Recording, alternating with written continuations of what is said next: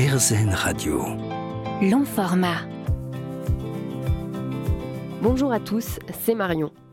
Aujourd'hui, nous recevons Étienne Bussière qui a lancé la franchise de l'Anticafé en région avec un ami en avril 2017.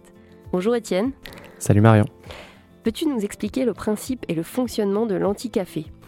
Alors l'Anticafé en fait c'est un espace qui est vraiment à la croisée entre un café un peu traditionnel et un espace de coworking avec un paiement à l'heure. Donc c'est un paiement qui est à 6 euros par heure et ensuite tous les services sont inclus. Donc tu as euh, tout un tas de boissons qui sont évidemment super bonnes, un buffet avec plein de choses en grignotage sucré-salé, euh, du wifi, des prises, des assises confortables. Voilà, tout est pensé pour que on se sente comme à la maison et en même temps qu'on puisse travailler si on souhaite travailler. Et justement, est-ce que tu peux nous décrire un peu le lieu? Je crois que avant que ça se transforme en café, c'était plutôt une boutique. C'était un magasin de skates. donc, euh, ça avait le charme justement d'une belle boutique avec beaucoup de bois. Donc, on a conservé ce charme-là parce qu'on voulait quelque chose de un lieu cosy, un, lieu chaleureux. Et hum, l'espace euh, est décliné en plusieurs, plusieurs parties. Une partie accueil avec euh, une équipe de baristas qui accueille les clients, qui prépare les boissons plein d'assises différentes, des tables de travail, des canapés, des poufs, euh, deux salles aussi qui, peuvent être des salles de réunion. Et donc voilà, chacun s'installe où il veut, elles sont plus ou moins silencieuses.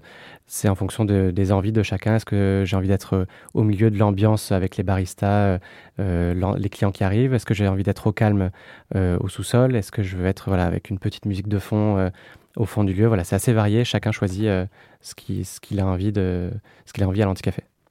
Et c'est quoi l'ambiance du lieu quand on passe la porte? C'est quoi l'atmosphère qui y règne? Ça peut dépendre des périodes de la semaine. Euh, certains jours, ça va être très studieux. Beaucoup de travailleurs qui vont venir avec leur ordinateur, euh, passer quelques coups de téléphone, mais ambiance plutôt studieuse. Et à d'autres moments de la semaine ou de la journée, le week-end par exemple, ça peut être plutôt euh, étudiant ou café, parce qu'on a vraiment tout type de population. Donc il y a des gens qui vont jouer des jeux de société, donc ils vont rigoler, etc. C'est très variable et c'est ça qui est, qui est sympa, c'est que c'est exactement encore une fois comme à la maison.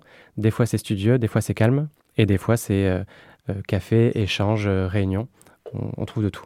Donc ça veut dire que la semaine c'est plutôt studieux avec des gens qui travaillent et le week-end c'est ouvert à la fois aux travailleurs mais aussi à des personnes qui veulent tout simplement prendre du bon temps dans un lieu assez chouette. Exactement, on fait confiance aux clients en fait pour pour s'auto-gérer en quelque sorte et voir un peu si autour d'eux il y a des personnes qui sont en train de travailler on leur fait confiance pour pas euh, pour pas crier euh, crier partout quand ils jouent à des jeux de société. Et inversement, si quelqu'un vient pour travailler il voit pas, que pas mal de personnes s'amusent, il va être un peu plus tolérant. Les gens sont super, euh, super bien pour s'autogérer pour dans l'espace en fait. Une fois sur place, c'est quoi les formats que tu proposes? Je crois qu'il y a des formats à l'heure, à la journée. Est-ce que tu peux nous détailler un peu tout ça? Donc, comme je te disais, le format de base, c'est 6 euros par heure. Euh, pour être très précis, on a une première heure entière et ensuite, c'est au prorata du temps passé. Ça veut dire que si tu restes une heure et 30 minutes, par exemple, tu ne payeras que 9 euros et pas les deux heures totales. Et ensuite, le forfait suivant, en quelque sorte, c'est à la journée. Donc, c'est un peu plus de 4 heures passées sur place. Tu plafonnes à un prix de 26 euros. On a un forfait semaine qui est à 90 euros et un forfait mois qui est à 260 euros. On a peu de personnes qui viennent à la semaine et au mois parce qu'on a vraiment une population qui est très flexible, très mobile, donc plutôt des personnes qui viennent pour bosser 2, 3, 4 heures, faire un rendez-vous pendant 2 heures. Donc on a plutôt des personnes qui sont là soit à l'heure, soit à la journée. Pas mal de personnes viennent à la journée. Et donc tu parles de faire un rendez-vous euh, à l'heure ou pendant deux heures, ça veut dire que typiquement, euh, euh, je suis entrepreneur, j'ai besoin de recevoir un client, un partenaire ou un, futur associé, je peux faire mon rendez-vous à cet endroit. Exactement, c'est justement c'est le lieu idéal parce que des fois, quand tu montes ta structure ou tu es à ton compte, tu vas travailler de chez toi. Et bon, tu vas pas recevoir un client ou un prospect. Ou... Dans ta salle à manger. Exactement, non. et donc, on est le lieu justement qui, qui se propose pour, pour ce genre de rendez-vous. Euh, tu rentres dans l'espace avec euh, ton client. Nous, on, lance le décompte du temps en quelque sorte pour, pour, les, pour les deux personnes ou trois ou quatre qui, viennent. Tu, tout se déroule comme à la maison. Si tu veux venir prendre une boisson, euh, tu viens prendre une boisson. Si tu veux grignoter, si tu veux ne rien prendre finalement et juste dans l'espace pour profiter des, services, tu peux. Et à la fin, tu, règles le temps passé. Et il y a encore une fois des, espaces qui sont propices pour faire des rendez-vous avec ses clients ou fournisseurs. Et je crois que l'anticafé est dans plusieurs grandes villes de France. Est-ce que tu peux nous les citer? Parce que je pense que ta population est plutôt euh, mobile. Alors, pour refaire un petit peu rapidement, on va dire l'histoire dans les grandes lignes de l'anticafé. C'est une structure qui a été créée en 2013 par un Ukrainien qui s'appelle Leonid Koncharov, qui est un mec génial. Donc le fondateur de la marque. Exactement. Qui, qui on va dire qu'il était visionnaire sur le, les, nouvelles façons de travailler, sur le future of work. Et, euh, et, donc en gros, sur Paris, il y a peu, entre 7 et 8 anti-cafés En tout cas, au moment où on a ouvert, c'était le cas. il y en a maintenant aujourd'hui trois en province, Bordeaux, Lyon et Strasbourg, qui sont des franchises du coup du concept anti-café. Après, entre-temps, en fait, l'anti-café a fusionné avec une autre structure. Donc aujourd'hui, les anti-cafés parisiens s'appellent Afterplace et les anti-cafés hors Paris portent toujours le nom d'anti-café et resteront, je pense, anti-café.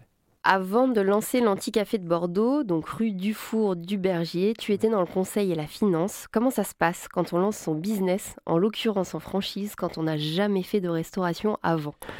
Euh, Alors, en fait, c'était plus déjà une, une motivation de, lancer un projet euh, perso et de le lancer à plusieurs, donc le lancer euh, avec un ami.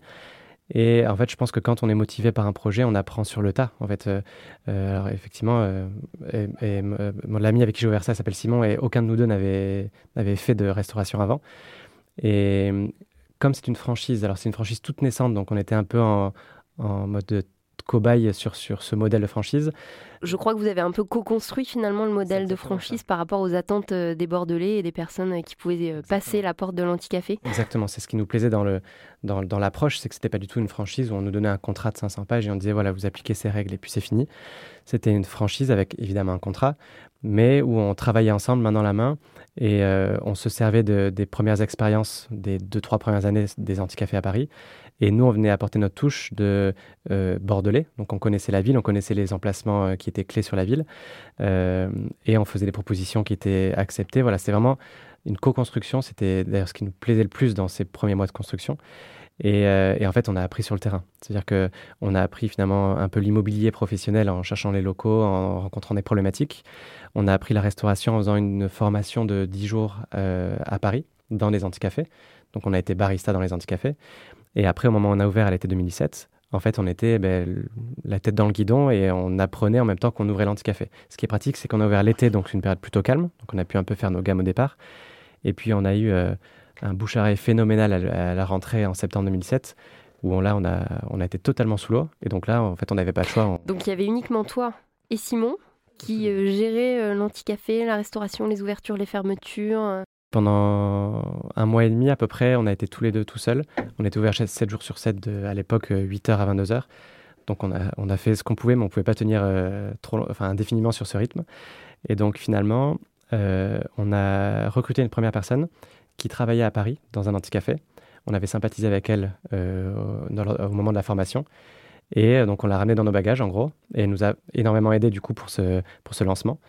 Et, euh, mais c'était ça qui était sympa aussi, c'est qu'on s'occupait de tout. Et ça pouvait être euh, de laver les toilettes jusqu'à gérer la finance, à faire la priva, à, faire les travaux. On, s'occupait d'absolument tout. Et ça, c'était, c'est ce qui nous plaisait. On avait envie d'un projet perso dans lequel on s'éclate en mettant les mains dans, le cambouis, en fait.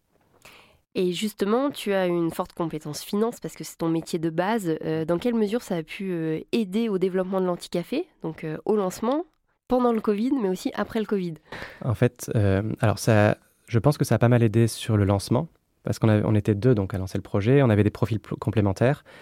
Euh, Simon plutôt un profil terrain commercial, et donc moi plutôt un profil financier gestionnaire, on va dire. Et, pour lancer l'Anticafé, on a dû faire des prêts, on a dû aller chercher de l'argent pour nous, pour, pour nous aider. Et nos profils euh, respectifs plaisait en quelque sorte. C'était un peu une belle carte de visite euh, auprès des, des, banques et des investisseurs. Exactement. En fait, les banques sont, euh, on va dire, euh, pour être gentil, assez. n'aiment pas, elles n'aiment pas le risque.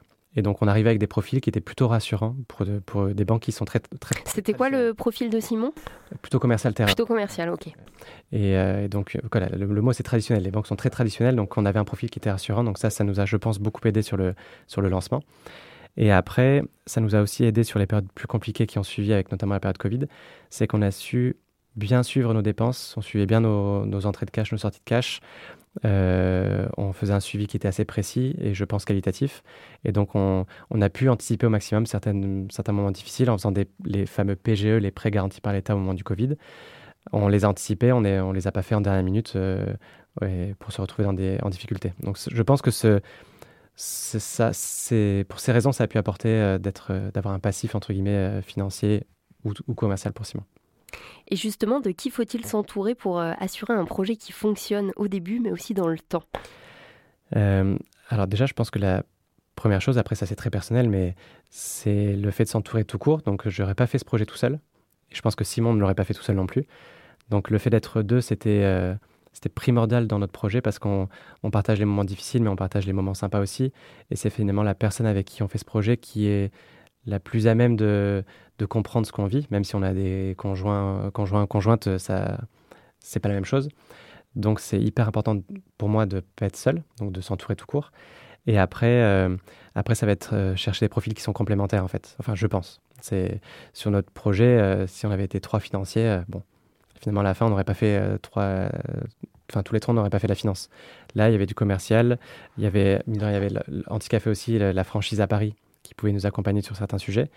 Et un peu plus tard, on a, on a on a recruté un autre ami, on fait ça un peu en famille, et euh, qui était barista au départ, puis qui un peu plus tard, avec Simon, on a pris du recul sur le terrain, qui est devenu manager. Et voilà, c'est quelqu'un à qui on faisait vraiment confiance. Et le fait de s'entourer de ces personnes de confiance, en fait, ça, ça a tout changé sur le, sur le projet. Et justement, aujourd'hui, si on parle un peu chiffres, l'anticafé, c'est euh, combien de visites, euh, combien de réservations? Est-ce qu'il euh, y a beaucoup d'entreprises aussi qui réservent les espaces? Alors ça, c'est un, vrai, c'est un vrai sujet pour nous, la privatisation. Parce que comme je te disais au début, le, concept de base, en fait, ça reste le paiement au temps et le côté café coworking. Mais on a des salles de réunion et un espace qui est privatisable. Et la privatisation est plus rentable que le, que le paiement au temps.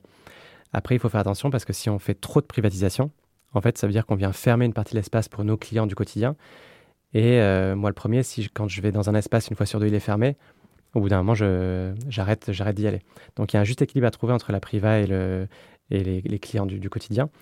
Et euh, on va dire que les privatisations, on en, a, euh, on en a entre 7 et 8 par mois, à peu près. Plus ou moins gros, ça peut être une heure pour une salle de réunion, comme ça peut être l'espace total pour la journée. Donc, euh, donc c'est, un peu le rythme avec une période très calme évidemment pendant l'été. Et euh, d'un point de vue client, on va dire qu'on tourne à une, euh, entre 60 et 100 clients en fonction des, moments de la journée. Encore une fois, c'est toute la difficulté de notre activité, c'est qu'il il y a une saisonnalité et une, une flexibilité des clients qui est gigantesque. Donc on peut faire une journée qui va être très très calme avec, j'exagère, mais enfin si, remarque sur l'été, là où tout le monde est en vacances, on va avoir 20 clients. Et puis, euh, à la rentrée, on aura 150 euh, clients qui vont venir tous une heure ou 20 euh, clients qui vont venir toute la journée. En fait, on, ça fait 7 ans qu'on essaie de trouver une règle sur le, sur le rythme. Et on n'en trouve pas. La seule règle, c'est qu'il n'y a pas de règle. la, météo, la météo peut jouer un peu. S'il pleut, les gens vont, venir, vont avoir envie d'un chocolat chaud, d'un cappuccino, ils vont venir. Quand il fait beau, on est à Bordeaux, les gens vont filer à la plage assez facilement. Et justement, est-ce que ça c'est propre à la zone géographique de Bordeaux ou alors c'est un peu pareil dans les autres anticafés dans d'autres villes de France? Ça reste assez spécifique à Bordeaux. Quand on en parlait avec, les, avec le fondateur de l'anticafé, euh, on avait tendance à parler d'anticafé du soleil. Alors, non pas qu'on soit sur le sud-sud, mais bon, on va dire qu'il fait quand même plutôt beau à Bordeaux. Et, euh, et donc en fait, euh, nous on a une très très forte saisonnalité sur l'été. De mi-juin, on est en plein dedans. De mi-juin à, à mi-septembre à peu près. on est c'est hyper calme parce que les étudiants ne sont plus là, donc on a quand même pas mal d'étudiants qui viennent travailler. Les travailleurs sont plus en vacances et on n'a pas un lieu qui est dédié au tourisme, on n'a pas de terrasse, on a un concept qui est voilà, plutôt orienté quand même euh, travail. Donc euh, voilà, on a une très très grosse saisonnalité et à l'inverse, les mois d'octobre à mars sont des mois très forts parce que euh, il fait froid, il pleut un peu. A priori, il pleuvrait à Bordeaux. Non, ça c'est un mythe, ça c'est un mythe. Donc octobre à mars, avec toute, le, toute la météo, voilà, on fait des bonnes journées, des plus grosses journées mais euh, c'est assez spécifique à Bordeaux. Et justement, là, tu offres un lieu de travail, euh, un espace de coworking pour les personnes qui seraient de passage. Le futur du travail, tu le vois comment? Dans quelques années, à quoi ça ressemblera euh, quelqu'un qui cherche à travailler en dehors de chez lui, en dehors de son entreprise, qu'il soit salarié, indépendant ou peut-être autre?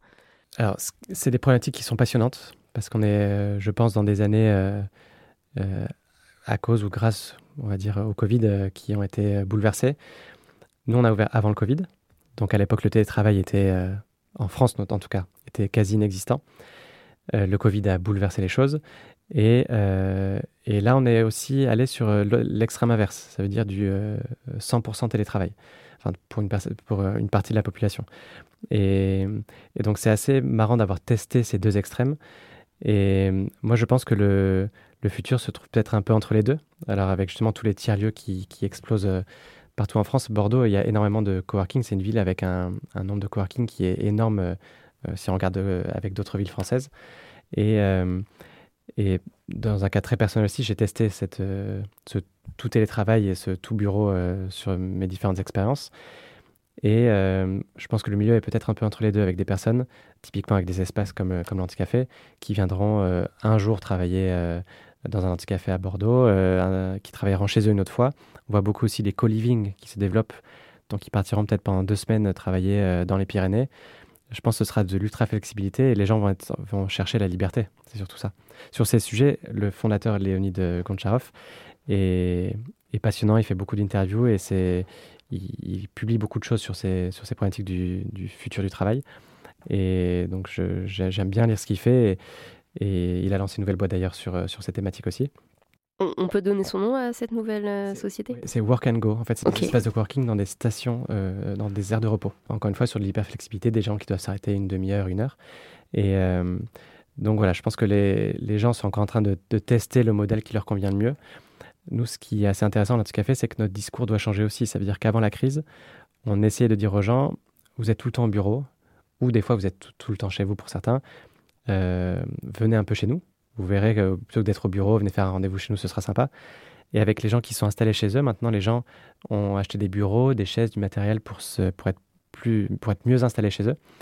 Et donc maintenant, notre message, c'est de dire, vous êtes tout le temps chez vous, mais sortez aussi de chez vous pour venir un petit peu nous voir. Et justement, quand ils viennent vous voir à l'Anticafé, est-ce qu'ils font des rencontres? Est-ce qu'il y a des amitiés ou même des collaborations euh, qui se sont créées? Est-ce que tu as pu observer ça euh, depuis derrière le bar? Ouais, c'est. Euh, alors moi, c'est ce que je, je préfère à l'Anticafé. En fait, c'est le, c'est l'idée qui s'en dégage. Ça veut dire que c'est un lieu de rencontre. C'est l'essence même du café. En fait, c'est un, un, lieu de, de, création de liens sociaux.